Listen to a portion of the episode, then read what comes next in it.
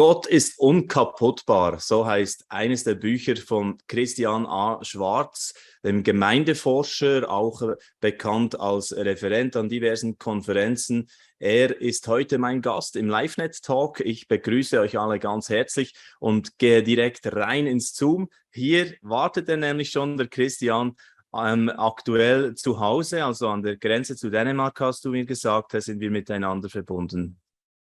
Hallo, ich freue mich, bei euch zu sein. Ja, sehr schön. Ich freue mich auch sehr, dass es zu diesem Gespräch kommt heute. Ein äh, Pastor, ein Befreundeter, hat mir den Tipp gegeben, ich soll unbedingt dieses Buch lesen. Da haben sie so viel gelernt, auch für die Gemeinde, in der er ähm, aktuell eben Leiter ist. Und äh, ich habe es dann mit Riesengewinn jetzt die letzten Tage gelesen und freue mich da einige Themen aufzugreifen.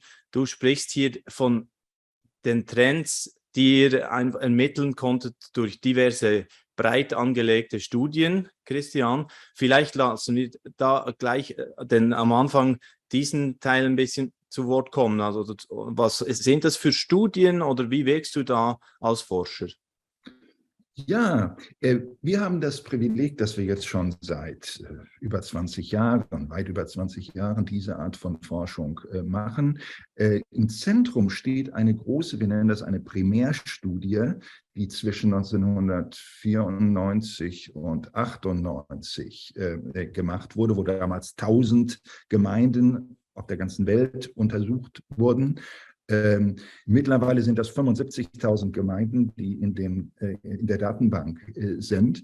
Äh, und wir können jetzt aufgrund dieser immens großen Datenfülle. Das ist wirklich ein Privileg, 20 Jahre Gemeinden zu screenen, wie sie sich qualitativ und quantitativ entwickelt äh, haben, äh, haben wir verschiedene Sekundärstudien darauf aufgebaut. Die Studie war zum Beispiel nicht ursprünglich gemacht, um äh, Tendenzen, die man sehen kann in fundamentalistischen versus nicht fundamentalistischen Gemeinden äh, zu messen. Dafür war die Studie nicht entstanden. Aber wir können Aussagen darüber machen, weil wir jetzt eine, eine immense Datenmenge haben. So ist das ein Riesenprivileg, äh, mit so vielen Gemeinden verbunden zu sein.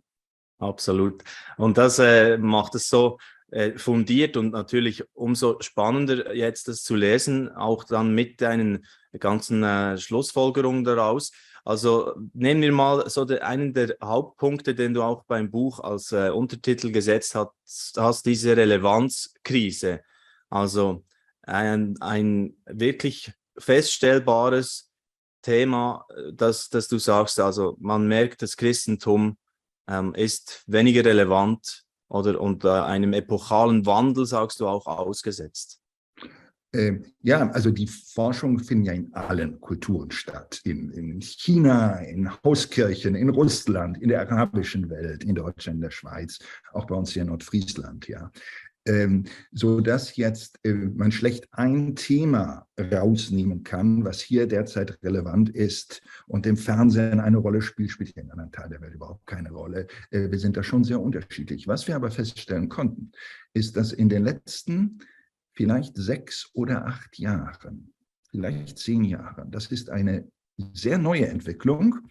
Äh, weltweit, das gilt für Ostmalaysia genauso wie für, wie für die Schweiz, ähm, ein, wir nennen das im Englischen ein Participation Shift stattgefunden hat. Das heißt, das Beteiligungsverhalten von Menschen am Gottesdienst in kleinen Gruppen ist ein gänzlich anderes geworden. Also man äh, beteiligt sich weniger häufig an gemeindlichen Veranstaltungen. Das ist durchaus ein weltweiter äh, Trend, was verschiedenste äh, Ursachen hat. Hier die Digitalisierung äh, und, und äh, andere Angebote, die es in Ostmalaysia genauso gibt wie in, wie in Zürich und Bern, ja, mhm. ähm, äh, spielt hier eine äh, Rolle. Ähm, es ist ein Geheimnis von wachsenden Gemeinden, dass sie trotz dieses Participation Shifts die Bedürfnisse von Menschen, die heute andere sein können, als es vor zehn Jahren noch der Fall war, ansprechen und für diese Menschen relevante Antworten darauf geben. Du fragtest da äh, nach, was ist relevant? Relevant ist das, was jemand als relevant empfindet. Und das kann von Gruppe zu Gruppe, von Individuum zu Individuum äh, völlig unterschiedlich sein. Genau, aber ein Punkt nennst du sehr klar, dass es doch immer darum geht, inmitten des eigenen Lebens der Transzendenz Gottes zu begegnen. Dass das eigentlich vom einzelnen Mensch aus gesehen das äh, Kriterium Nummer eins ist. Ja, absolut. Ich, das ist ein, ein, ein, ein Zitat, das ich von äh, Dietrich Bonhoeffer gelernt habe. Hier übrigens hier hinter mir, das ist hier sein gesamtes Werk. Ich habe da, ist einer meiner großen Theologen, von dem ich gelernt habe und äh, studiert habe. Und einer seiner Sätze, also einer seiner guten Sätze ist, dass wir den jenseitigen Gott, den transzendenten Gott könnten wir auch sagen, mitten in unserem Leben erfahren müssen, als aktiv gestaltend äh, verändert. Äh, wie sich das zeigt, für einen hochintellektuellen Gelehrten zeigt sich das anders als wiederum für andere Menschen, die, äh, die eine andere Prägung haben.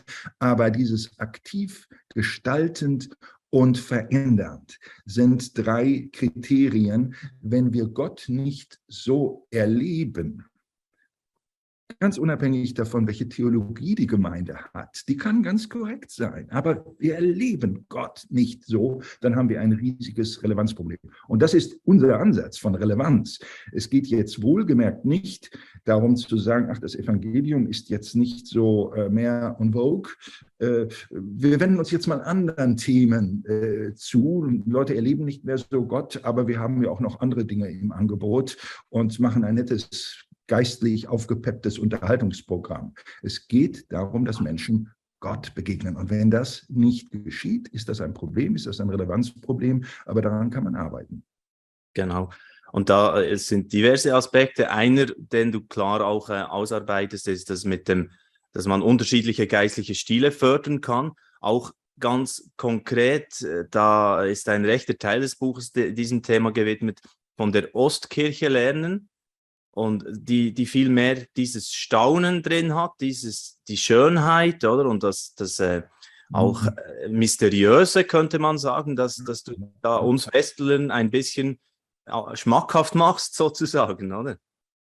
Ja, also du sprichst hier einen, einen Punkt an, das könnte für mich ein offenes Fass werden, das auf, anfängt jetzt zu sprudeln, wenn du jetzt äh, die Ostkirche ansprichst. Du siehst auch hier im Hintergrund, ich habe hier meinen Chef im Büro immer sitzen, äh, eine Ikone. Manche haben da Schwierigkeiten mit und denken, das ist hier, weiß was, Abergläubisches oder so. Für mich ja überhaupt nicht. Das symbolisiert äh, Christus. Das ist wunderschön. Ähm, ähm, ich hatte gerade ein, ein, Telefonat hier zwischengekriegt und musste das kurz wegklicken. Äh, ähm, eben dieses Mystische, dieses, dieses, was von der Ostkirche, das ist mir vor allem geblieben. Einfach, die, dass, dass äh, wir das äh, Gott eben erleben, auch, das kann ja auch mal sein durch Liturgie oder durch eben, wie du sagst, Ikonen und so weiter. Es lässt sich tatsächlich zeigen, dass ähm, das, was der Westkirche am meisten fehlt, am meisten fehlt, wir brauchten das, sich in der Ostkirche befindet und umgekehrt auch das, was den Ostkirchen am meisten fehlt, könnten sie von den Westkirchen lernen. Und gerade diese Kommunikation findet nicht statt, äh, findet seit äh, äh, Hunderten von Jahren nicht statt, bis auf ein paar Ausnahmen. Einige Experten treffen sich, aber das hat mit, für den normalen Gläubigen kaum eine Relevanz. Wenn wir im Westen eine Erneuerungskonferenz oder Gemeindeaufbaukonferenz oder was haben, dann führt das in der Regel dazu, dass westliche Gemeinden noch westlicher werden, sich noch mehr Richtung Westen äh, orientieren, anstatt Schätze aus der Ostkirche zu lernen. Damit wird man nicht, nicht, nicht zu, zu einer orthodoxen Kirche in, in dem Sinne. Darum geht es gar nicht. Man kann eine Baptistengemeinde oder Pfingstgemeinde oder reformierte Gemeinde bleiben. Man integriert aber auf ganz pfingstliche baptistische, reformierte Art, was immer der eigene Ausgangspunkt ist, äh, äh, biblische Grundimpulse, die wir im Westen gar nicht so empfangen haben bis jetzt. Da ist etwas in der christlichen DNA, was ähm, nicht vollständig weitergegeben wurde an uns im Westen. Umgekehrt gilt das Ganze auf, aber ich spreche ja hier ähm, zu Westlern und Mitwestlern. Äh, und uns geht es darum, diesen vorhandenen, aber für viele verborgenen Schatz zu heben und ihn praktisch verfügbar zu machen. Genau, und trotzdem, also auch für Leute, die so nach dem westlichen Modell arbeiten, da geht ihr in der Studie schon auch den Themen auf den Grund und sagt zum Beispiel auch klar, ja, mehr Qualität im Gottesdienst, das ist dann auch wiederum ein Faktor, dass man vielleicht weniger schnell schrumpft als Gemeinde oder, oder doch, ja, nicht, das kann zum Wachstum beitragen oder zu einer gewissen Beteiligung der Leute immer noch, oder? Ja, äh, du sprichst äh, den Qualitätsfaktor an. Das ist etwas, was jetzt unsere Arbeit auszeichnet. Wir arbeiten selber nicht mit quantitativen Wachstumszielen. Also unsere Gemeinde, jetzt hat sie 210 Leute im Gottesdienst und die muss bis übernächstes Jahr 317 äh, umfassen. Und dann machen wir Pläne, wie kommen wir dahin. So, ich karikiere das extra mal. Das ist etwas, das machen viele, was wir nicht lehren, sondern wir helfen Gemeinden, sich auf ihre Qualität, die übrigens messbar ist, das ist etwas, wo wir hart dran gearbeitet haben, zu fokussieren und Qualitätssteigerungen in acht relevanten Bereichen zu erleben. Und dann können wir erwarten, das ist das Ergebnis der Forschung in 75.000 Gemeinden, äh, dass das auch quantitative Auswirkungen hat. Der Fokus ist auf Qualität. Die Frucht zeigt sich auch in, äh, in Quantität.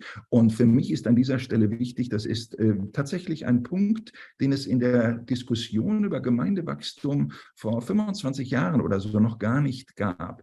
Gemeindliche Qualität ist eine Realität. Gemeinden können eine hohe, eine niedrige Qualität haben. Das hat übrigens nichts mit Professionalität oder Größe oder dergleichen zu tun. Ich kann eine ganz kleine Landgemeinde sein mit, mit 30 Leuten und eine, eine wahnsinnig hohe geistliche Qualität äh, haben. Und dass diese Qualität, die ist vorhanden. Zweitens, die ist messbar. Und drittens, sie ist veränderbar. Das ist unsere Aufgabe, sie zu verändern in die positive Richtung. Und da, wo diese Veränderung geschieht, ist auch die Wahrscheinlichkeit größer, dass die Gemeinde quantitatives Wachstum erlebt. Also man könnte vielleicht wieder zurückkommen zu diesem Gott erleben können. Also das, das als eines der Merkmale, oder was Qualität für euch vor allem heißt.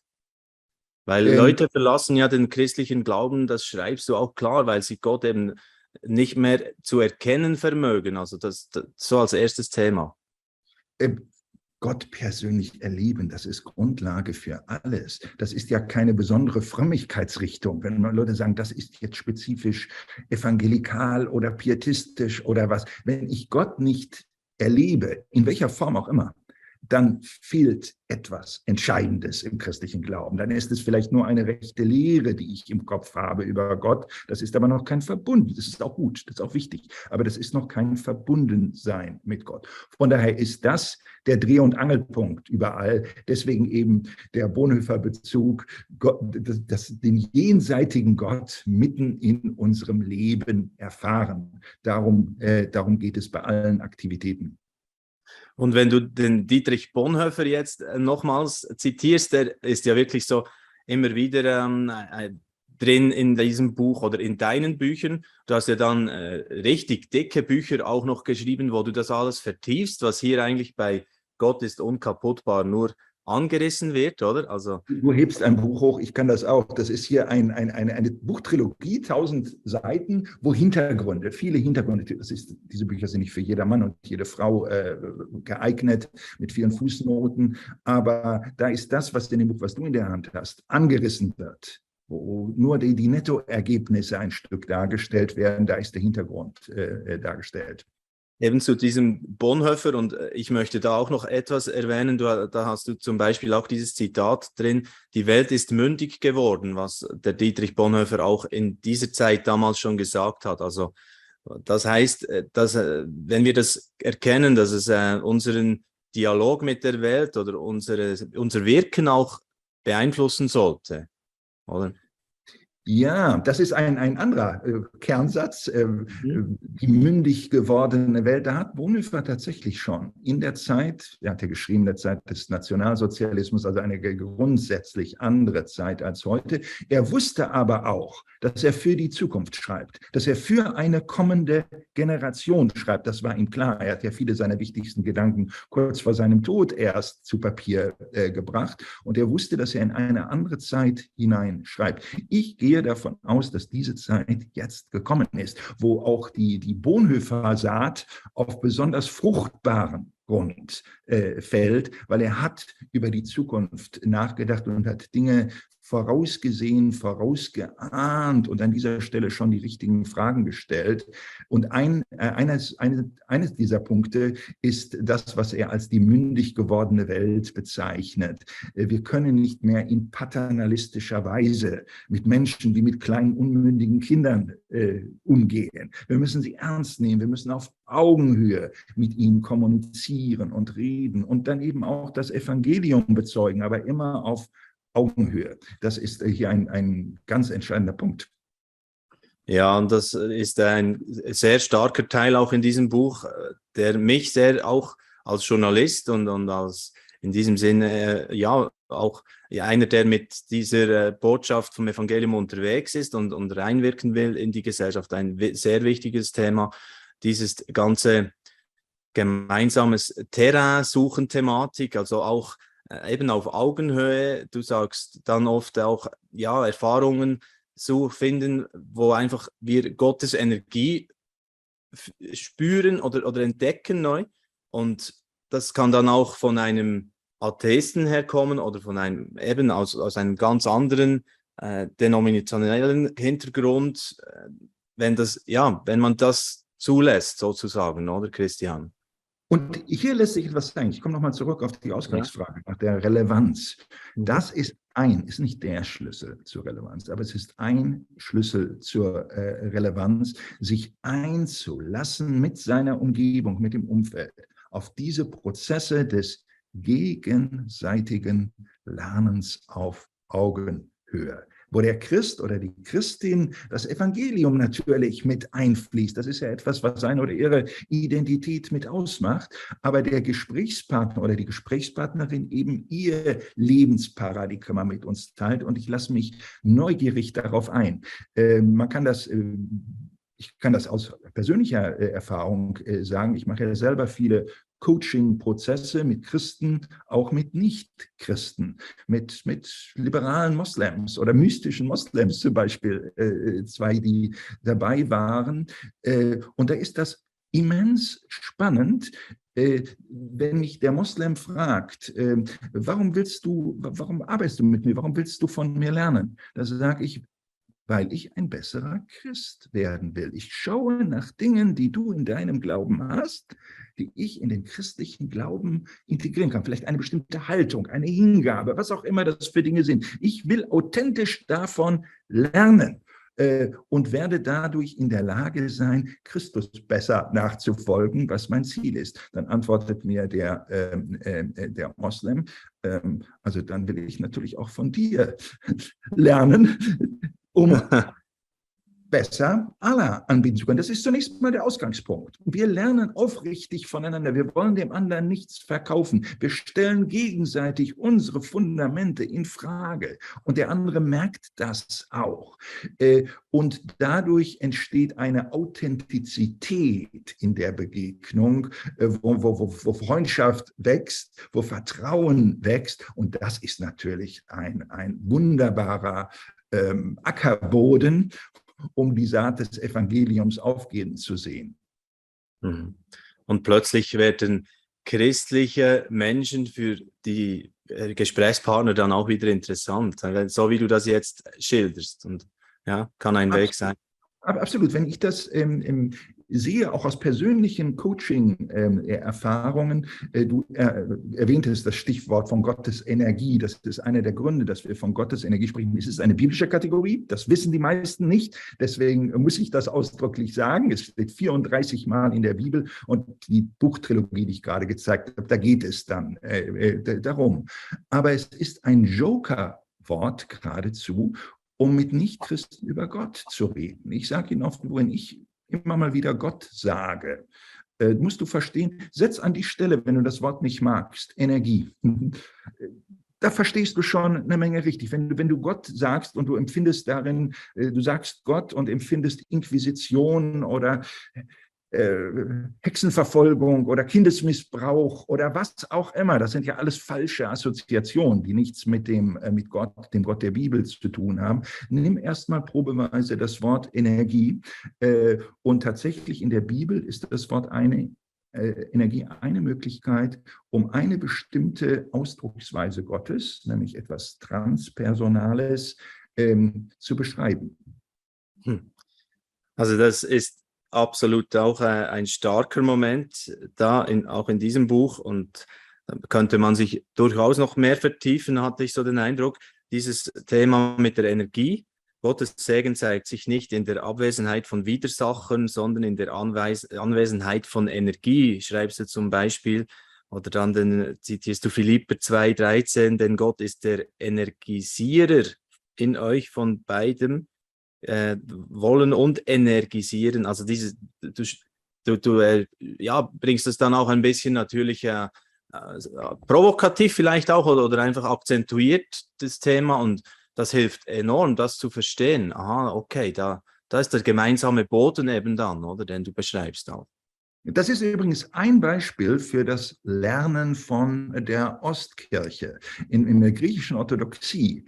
Äh, gibt es die Kategorie von Gottes Energie. Es ist Teil der Dogmatik. Warum? Weil das griechische Wort Energia, auch im Neugriechischen heißt das Energia und, und, und das äh, Verb Energio, das konnten die gar nicht anders übersetzen. Es ging gar nicht. Nur in der griechischen äh, Orthodoxie ist das der Fall. Von daher gibt es diese Kategorie. Und dass der Westen sie überhaupt nicht hat, nimm dir je, guck dir jede westliche Dogmatik an. Du lernst über Gottes Allmacht und Allwissenheit und über die Engel und viele Dinge. Aber Gottes Energie, da gibt es noch nicht mal einen Paragraphen drüber, äh, der das zurückweist. Man beschäftigt sich gar nicht mit. Es findet schlicht nicht statt. Und das hat ganz viel mit, mit, mit Sprache zu tun. Wir haben das anders übersetzt und sehen gar nicht mehr den Zusammenhang zwischen diesen verschiedenen Begriffen in der Bibel. Das wäre genauso, als wenn wir das Wort äh, äh, Liebe, Agape, einmal mit Wärme übersetzen, einmal mit Solidarität, einmal mit freundlich sein. Das ist ja alles keine falschen Übersetzungen. Das sind ja alles, alles Aspekte von Liebe, aber keiner käme auf die Idee, dass die alle zusammengehören und dass am Ende es heißt, Gott ist Liebe. Ähm, Deswegen ähm, geht es hier nicht nur um ein Spiel mit Worten und Begriffen, sondern tatsächlich um äh, biblische Substanz. Mhm. Ja, also äh, Christian, äh, wir merken natürlich, wir kratzen da nur so ein bisschen an der Oberfläche, ähm, an diesen ganzen Themen. Das äh, ist nicht möglich, das wirklich hier äh, in, in die Tiefe anzusprechen, alles. Aber ich finde schon so einige Signale, die, die sind sehr klar, auch wie du äh, dazu schreibst, diese Wir-Ihr-Trennung eben zu überwinden, zu lernen. Äh, sogar Atheisten kommen bei dir zum Zug dann auch tatsächlich, die, wo, du lernen kannst. Undogmatische Attesten sagst, schreibst du da zu ihnen. Also, und, und ja, da kommen einige der Themen. Und vielleicht noch eines, das konkret und aktuell ist, auch der Fundamentalismus sprichst du auch an und das finde ich auch äh, noch wesentlich. Also da sagst du, also wie in anderen Stellen auch, du bist ja dann schon auch klipp und klar und sagst mal, ja, aber äh, hier, das, da sind wir auf dem Holzweg und das, das sollte man austrocknen, nennst du das, oder? Ja, ich ähm, ähm, schreibe da ja nicht über meine persönlichen Meinungen, die sind relativ uninteressant, sondern über das, was einerseits wir empirisch feststellen, messen können, egal ob mir das gefällt oder nicht, darum geht es überhaupt nicht.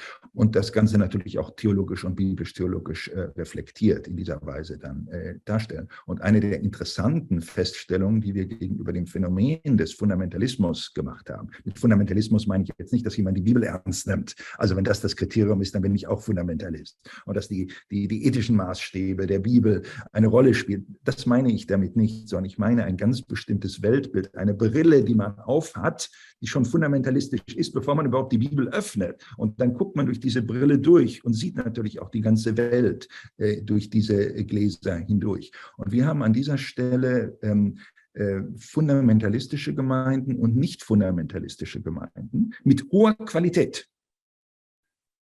nicht fundamentalistische Gemeinden mit hoher Qualität äh, äh, verglichen und untersucht und haben gesehen, dass das, wir haben einen, einen Fundamentalismus-Quotienten entwickelt, muss ich jetzt nicht erklären, was dahinter steckt, aber dass der im Laufe der Zeit für Gemeinden, die mit natürlicher Gemeindeentwicklung arbeiten, nachlässt, also weniger wird und dann haben ja manche Gemeinden Angst, ja, das heißt, die äh, äh, geben das Evangelium nicht mehr äh, weiter äh, an andere oder die nehmen äh, die Bibel nicht mehr ernst. Äh, ganz genau das Gegenteil tritt ein. Die Liebe zur Bibel, zum Wort Gottes steigt gleichzeitig. Die Bereitschaft, nicht nur zu sagen, die anderen sind alle verloren, sondern tatsächlich mit ihnen in Kommunikation zu treten und das Evangelium so zu bezeugen, dass die anderen auch Christen werden können, das wächst gleichzeitig. Also weniger Fundamentalismus, mehr Hingabe zur Bibel, mehr Hingabe an Nichtchristen. Äh, das ist etwas, für mich war das geradezu erstaunlich, was man empirisch feststellen kann. Also Fundamentalismus geht ja oft einher auch mit äh, Leuten, die da stark äh, wortführend sind, oder in diese Richtung. Also das, und das finde ich auch ein spannendes Thema. In, du sprichst es dann auch ein bisschen an beim mündig werden oder nicht. Also das, das ist ja auch, man lässt die Leute auch mündiger werden, wenn sie direkt, wenn sie die Bibel äh, ohne schon diese Brille anschauen, oder? Und, und, und wirken lassen und, und traut ihnen das wie zu. Aber da schreibst du schon auch ehrlicherweise, dass einige das gar nicht erst wollen, weil sie vielleicht wie den bequemen Weg gehen. Ja, nein, ich, ich, ich, äh, ich behalte meine Brille lieber, sozusagen, oder? Ich muss es ganz offen äh, sagen. Ich möchte fast sagen, wir sind ja hier unter uns. Ich weiß, was das unter uns dann wirklich bedeutet. Aber ich kann es ganz offen äh, sagen. Nicht alle, die die Bibel verteidigen, aber viele, die die Bibel vehement verteidigen, sola scriptura, alleine die Bibel und so. In der Diskussion stellt sich oft heraus, dass das, was sie verteidigen, stärker eine bestimmte, eine bestimmte Comfortzone ist, eine Wohlfühlzone, in der sie sich eingerichtet haben. Wenn ich Beispiel, zum Beispiel mit der biblischen Kategorie von Gottes Energie komme, dann müsste doch jeder, der wirklich die Bibel ernst nimmt, den das alles bedeutet, sagen, oh Christian, das ist, das ist neu für mich, ich habe da noch nie was von gehört. Klingt jetzt erstmal fremd, aber zeig es mir. Ich möchte davon lernen. Ich möchte mein Leben daraufhin ändern. Stattdessen erlebe ich gleich eine, einen Abwehrmechanismus, man, man prüft es gar nicht nach. Man ist gar nicht von der Bibel begeistert und bewegt, sondern man hat eine Lehre, die sagt, dass die Bibel richtig ist. Und das ist ein himmelweiter äh, äh Unterschied. Wir haben vorhin am Anfang darüber gesprochen, äh, warum geht es darum, dass man Gott selber persönlich begegnet, weil es nicht ausreicht, dass ich eine Lehre von Gott habe. Die soll ich ja auch haben, die kommt auch dazu und äh, da bin ich ja nicht gegen. Ich bin da ja auch selbst aktiv an dieser Stelle. Aber der Schlüsselpunkt muss sein, dass ich tatsächlich von Gott bewegt werde und dass ich auch von der Bibel bewegt werde. Bewegt heißt ja nicht, äh, ich fühle hier irgendwas nur, sondern ich werde in Bewegung gesetzt. Ich mache Dinge anders. Es sind Veränderungsprozesse da. Es findet lebenslanges Wachstum statt. Und äh, das ist toll, dass man diese Dinge empirisch untersuchen und messen kann, weil viele Klischees, die es gibt in der Christenheit, äh, was auch immer. Wachsende Gemeinden sind fundamentalistisch oder so. Das ist Unsinn. Fundamentalismus ist kein Wachstumsfaktor, sondern es ist eine, eine nicht christliche, nicht auf biblischem Boden gewachsene ähm, ähm, Krankheit geradezu die Gemeinden daran hindert, ihr volles Potenzial zu entfalten. Hingabe an Christus, Hingabe an die Heilige Schrift, das sind biblische Dinge. Aber das, was wir jetzt mit Fundamentalismus äh, bezeichnen, äh, ist davon zu unterscheiden und zu trennen. Ja, und diese Hingabe an Christus und die, diese Hingabe auch für, für die Bibel, Leidenschaft, da sagst du auch klar, die ist nicht gleichzusetzen eigentlich mit der Beteiligung an organisierten kirchlichen Veranstaltungen zwingend, sondern und, und das kann, kann vielleicht in der Epoche, in die wir jetzt reinkommen oder schon drin sind, gar nicht das Ziel sein, sondern dass man die Realität anerkennen soll, dass Menschen selten mehr als 10 Prozent ihrer Wachzeit eben in solchen Programmen verbringen und sie besser eigentlich befähigen und ausrüsten für, für die anderen 90 Prozent. Das finde ich auch, ja, sehr interessanter Punkt.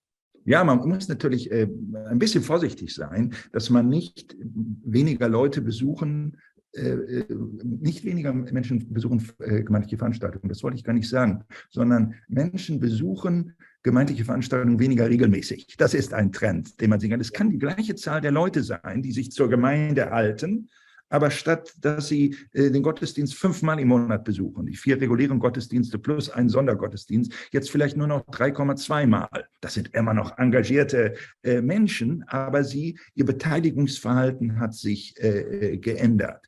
So, jetzt könnte man Theorien entwickeln, die das alle rechtfertigen und sagen, wunderbar, das ist doch, lasst uns das nur fördern und so. Es kann auch ein Indikator dafür sein, dass die Qualität der Gemeinde gering ist und in Gemeinden mit geringer Qualität, wer ist da schon gerne äh, Mitglied, ja? Und die Leute laufen weg, dann will ich das jetzt nicht rechtfertigen. Aber es gibt auch äh, gewandelte Arten, wie sich der christliche Glaube ausdrückt. Und das Sitzen auf Kirchenbänken und Singen und Beten kann eine ganz wichtige äh, Sache sein für viele Menschen. Aber wir sollten das nicht als Dreh- und Angelpunkt und Höhepunkt sehen, wo sich dann christlicher Glaube äh, zeigt. Das sind diese zehn Prozent, die du ansprachst. Kein Mensch, auch der engagierteste Christ, mal Hauptamtliche abgezogen, äh, verbringt mehr als zehn Prozent seiner Wachzeit in organisierten kirchlichen Veranstaltungen. Jetzt könnte man sagen, man muss die Zeit erhöhen, die Menschen in organisierten kirchlichen Veranstaltungen verbringen. Von 10 Prozent auf 12 Prozent, dann auf 17, dann auf 50 Prozent und hinterher übernachten wir auch in der Kirche. Ich übertreibe äh, ein bisschen. Das kann doch nicht das Ziel sein, sondern wir müssen die 90 Prozent oder vielleicht sind es die 95 Prozent oder 98 Prozent der Zeit in den Blick bekommen, die wir außerhalb von organisierten kirchlichen Veranstaltungen leben, äh, dort sind wir doch auch Glieder am Leib Christi. Wir sind Kirche, wir sind Gemeinde und wir haben dann Kontakt mit anderen Leuten. Und dieses als Gemeindeleben in den Blick zu kriegen, ist ein Schlüssel, äh, relevant in unserer Zeit, für die Menschen unserer Zeit zu werden. Hm, ja. Wow, also wirklich äh, äh, so vieles, dass äh, ich gerne noch zurückfragen möcht möchte und nochmal darauf eingehen möchte. Aber äh, ich denke, das äh, ist jetzt dann schon mal so ein, erster Moment oder so eine erste ähm, breite ähm, Auslegeordnung sozusagen von, von diesen Themen. Eines, was ich noch so ansprechen möchte, ist auch der Titel selbst. Gott ist unkaputtbar. Äh, du sprichst im Buch auch oder schreibst auch darüber, warum du den gewählt hast. Für mich deutet das auch ein bisschen an, dass wir ihn nicht zu verteidigen brauchen, auch diesen Gott, wenn er unkaputtbar ist. Oder Sag doch gerne noch ein paar Worte dazu zum Titel. Der, der Titel ist ähm, weniger salopp, als er klingt. Ganz streng gibt es ja im Deutschen das Wort unkaputtbar, gar nicht unzerstörbar und so. In der Werbesprache wird es manchmal benutzt, unkaputtbar, aber es ist eigentlich nicht wirklich ein offizielles deutsches Wort. Und es klingt deswegen sehr äh, salopp. Das ist auch bewusst so gewählt worden. Aber was dahinter steht, ist, dass Gott unzerstörbar ist, dass er ewig ist, dass er äh, hier Gott und Energie äh, in Parallele zueinander setzen. Ähm, Energie ist unzerstörbar. Energie ist auch nicht entstanden mit der Schöpfung, sondern Energie war immer da, weil Gott immer da war. Äh, und dieses, ähm, dieser Aspekt, dass wir hier mit einem ewigen Gott zu tun haben, Ewigkeit, auch, auch naturwissenschaftlich gesehen, eine spannende Dimension, eine spannende Dimension. Und als Christen, als Gläubige, wir in Kontakt kommen mit dieser Transzendenz, Gott als jenseitig, als transzendent, Bonhoeffer, mitten in unserem Leben. Also wir leben hier in der Immanenz, im, im Diesseits und es wird, es gehen Türen auf zur jenseitigen äh, äh, Welt. Und das soll durch, durch diesen äh, Begriff, Gott ist unkaputtbar, ähm, ein Stück auf lockere Art äh, ähm, signalisiert werden. Mhm. Sehr schön. Und das ist gelungen. Ähm, absolut. Also mir, mein Interesse hast du extrem gut geweckt, obwohl ich jetzt nicht der, der, Theo, der, der tiefe Theologe bin und äh, wahrscheinlich die äh, tausend Seiten äh, Trilogien nie lesen werde, vermutlich. Also wer weiß, wenn die Kinder groß sind und ich ganz viel Zeit habe, dann mal schauen, ne, Christian. Aber gar nicht so wichtig. Noch, noch ein äh, Punkt möchte ich ansprechen gerne. Ich habe einleitend schon erwähnt, dass der Pastor aus Schaffhausen mir den Tipp gegeben hat, dass ich unbedingt dieses Buch lesen muss. Gott ist unkaputtbar, da lernst du enorm viel. Und er hat das ja dann auch im Leitungsteam äh, zu lesen gegeben, den Leuten. Und, und äh, sie sind da in einem Veränderungsprozess drin jetzt. Und da hat er mir einfach den, die Frage noch mitgegeben für unseren, unseren heutigen Talk, Christian ob es nicht äh, eine Möglichkeit gäbe, diese Punkte aus dem Buch jetzt in einem Workshop oder Seminar anzuschauen miteinander oder wie, was du da anbietest in diese Richtung. Absolut, absolut, äh, gerne. Es gibt verschiedene Möglichkeiten. Äh, wenn es um Seminare geht, äh, ist es so, dass unsere Philosophie ist, ich selber organisiere keine Seminare. Ich habe in meinem ganzen Leben, ich bin jetzt 62 Jahre, noch nicht eine einzige Veranstaltung organisiert, sondern auf Einladung komme ich irgendwo äh, hin, was auch sehr viel Sinn macht, denn dann ist hier ein Bedarf da. Da sind Menschen, die tatsächlich diese Fragen äh, stellen. Es gibt eine andere Möglichkeit, wo ich selber sehr viel Zeit investiere. Das sind eins zu eins persönliche Coaching-Gespräche. Ähm, ich habe zum Beispiel einen Prozess entwickelt, wo ich Menschen genau in diese Dimension, in Gottes Energie zum Beispiel, einführe in einen siebenwöchigen äh, Prozess. Diese Sache gibt es, die bestehen. Ähm, äh, und der, äh, ich nehme diesen Impuls sehr ernst, weil es ganz offensichtlich nicht nur von einem Leser kommt, der was gelesen hat, was er irgendwo interessant findet, sondern dieser Pastor, ich weiß jetzt nicht, wer es ist, äh, will das tatsächlich umsetzen. Und darum geht es ja. Darum, deswegen machen wir das doch. Wir wollen doch jetzt nicht ein Buch verkaufen, das dann im Regal steht. Und wir wollen auch nicht, dass Leute Bücher lesen. Also wenn du jetzt nicht mehr mit deinen Kindern spielen kannst, du hast das vorhin erwähnt, weil du dich durch die Fußnoten von meinem tausendseitigen Buch da durcharbeiten musst, dann spiel mit deinen Kindern. Darum geht es doch. Das ist das Tun. Ja, da wird vieles von, von Wirklichkeit Wirklichkeit und nicht in dem äh, Moment, wo ich Fußnoten äh, studiere. Aber ähm, äh, diese Hilfsmittel gibt es. Ähm, es gibt ähm, in unserem Netzwerk, auch in der Schweiz, in Deutschland, ähm, äh, Coaches, NCD-Coaches, die helfen die Prinzipien nun auf eine bestimmte Situation zu beziehen. Und äh, äh, selber, ich arbeite sehr, sehr gerne in Workshops mit, mit Gruppen von Menschen, wo man in diesen Prozessen wiederum auf Augenhöhe gemeinsam voneinander lernen, auch ein bisschen zeigen kann, nicht nur darüber reden kann und sie auch ganz, ganz praktisch in den Veranstaltungen erleben kann. Sehr gut. Also ich äh, werde dann gerne natürlich äh, euch miteinander connecten, Christian. Mhm. Äh, das wäre für ihn sicher eine Riesenfreude, wenn, wenn da etwas Konkretes entstehen würde. Also da so wollen wir gerne Hand bieten, immer wenn das eine Möglichkeit gibt zum Vernetzen. Wunderbar. Hey, es hat mich sehr gefreut. Wir werden dann natürlich auch die Links einbauen äh, zu den äh, weiteren Angeboten, wie da Gemeinden auch begleitet, Christian, und äh, wie man zu den Büchern kommt, das natürlich auch. Man kann auch dieses Buch hier, diesen Hinweis jetzt schon an dieser Stelle beim, bei uns im LiveNet-Shop bestellen. Man kann natürlich auch direkt über den Verlag gehen. Das ist beim Gerd Medienverlag erschienen jetzt, dieses Buch. Und äh, hast du noch einen Hinweis? Habe ich was vergessen, Christian, was dir noch auf dem Herz brennt im Moment gerade?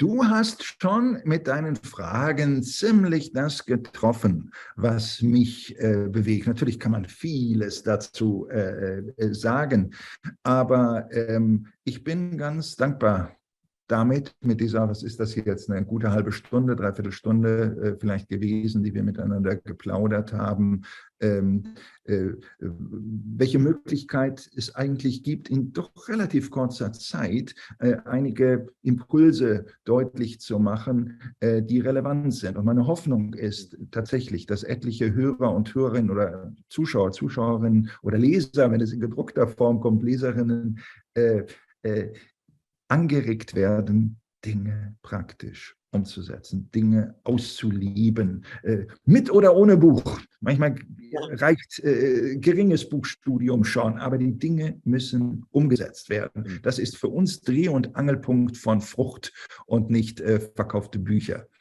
Ja, das ist eben schön. Und auch, äh, ich denke, das ist auch irgendwie mit durchgekommen, dass, äh, das ist hoffnungsvolle Veränderung ist möglich Und auch äh, zu wissen, das Motto vieler Menschen ist Religion nein, Spiritualität ja. Oder sagst du vielerorts, also die, diese, der Hunger ist nach wie vor, der ist riesig, also nach diesem Gott, der eben unkaputtbar ist. So, ja. der, die, die, die Sehnsucht nach diesem Gott ist wirklich da und die hat auch nicht nachgelassen. Äh, und äh, es liegt an uns, es liegt an den christlichen Gemeinden, es liegt auch an mir und dir und uns allen, äh, wie wir in der Lage sind, uns zu hinterfragen, uns zu erneuern, unsere Sprache zu erneuern. Auch die, die, die, die, die, die Maßnahmen, die wir ergreifen, das müssen heute andere sein, als das noch vor, vor 10 oder 20 Jahren der Fall war. Bestimmte Dinge funktionieren nicht mehr so, aber die Botschaft dahinter. Gott ist unkaputtbar, ja, die bleibt, die ist uralt, die ist ewig. Da ändern wir nichts dran, gibt auch gar keinen Grund daran, was zu ändern, weil die ist wirklich aktuell und die wird auch von Menschen als hochrelevant empfunden. Dazu brauche ich eigentlich gar nichts mehr zu sagen, zu ergänzen. Herzlichen Dank, Christian A. Schwarz, für dieses wunderbare Gespräch, für diesen Austausch. Also ist sehr viel Herz auch rübergekommen, viel Energie, darf ich jetzt auch sagen, oder? Von, von, wo, man merkt, das prägt dich, das treibt dich wahrscheinlich auch an in deiner Forschungstätigkeit und in deinem Leben. War wunderschön, jetzt das mit, ein, mit dir zu erleben oder dich zu erleben, Christian. Vielen Dank. Danke auch an euch. Ja, und das war's vom LiveNet Talk. Sicher eher mal etwas anspruchsvolleres, wenn man so will, aber der Weg lohnt sich, sich mit diesen Themen auseinanderzusetzen. Da kann ich nur nochmals Mut machen. Wir werden das dann auch in einem Artikel auf LiveNet noch etwas vertiefen, wo ihr auch nochmal einen Eindruck bekommt. Und äh, das wäre es für heute. Kann ich wieder auf Schweizerdeutsch noch umswitchen. Danke allen fürs Interesse. Und das nächste spannende Thema kommt bereits am Donnerstag wieder. Ich freue mich, wenn ihr wieder dabei seid. Bis dann, habt einen schönen Tag noch. Bis gleich. Tschüss zusammen. Dieses Video ist nur möglich dank freiwilliger Unterstützung der Community. Unser Ziel ist es, täglich ein neues Video zu veröffentlichen. Um dieses Ziel zu erreichen, suchen wir 365 Videopartner, die uns mit je 150 Franken pro Jahr unterstützen. Als Videopartner trägst du direkt dazu bei, dass noch mehr Menschen das Evangelium hören und im Glauben ermutigt werden. Melde dich jetzt als Videopartner an unter www.livenet.ch/videopartner.